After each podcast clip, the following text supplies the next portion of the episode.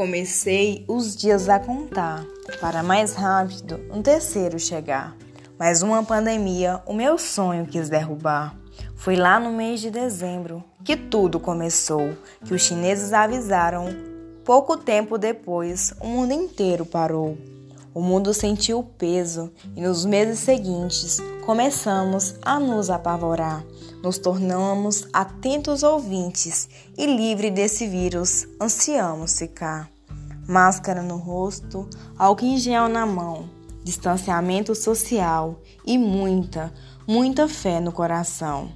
O meu sonho não acabou, meus abraços estão guardados, grandes ensinamentos em mim ficaram tatuados.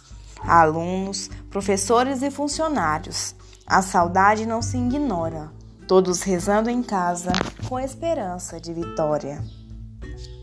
As camisetas foram feitas, a viagem cancelada. Tio Nené, como nosso regente, na turma 33.01, uma bela história foi eternizada. A todos desejo um novo recomeço, coisas boas e que aprendemos com esse tropeço. Que seja forte e corajoso, paciente e determinado, acreditando naquele que na cruz foi pregado. Aos professores, força e dedicação. A nós alunos que conheçamos o significado da palavra superação.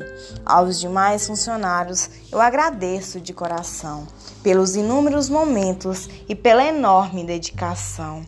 Finalizo pedindo que tenham muita gratidão dos mais de 50 mil mortos, meu caro, você é exceção.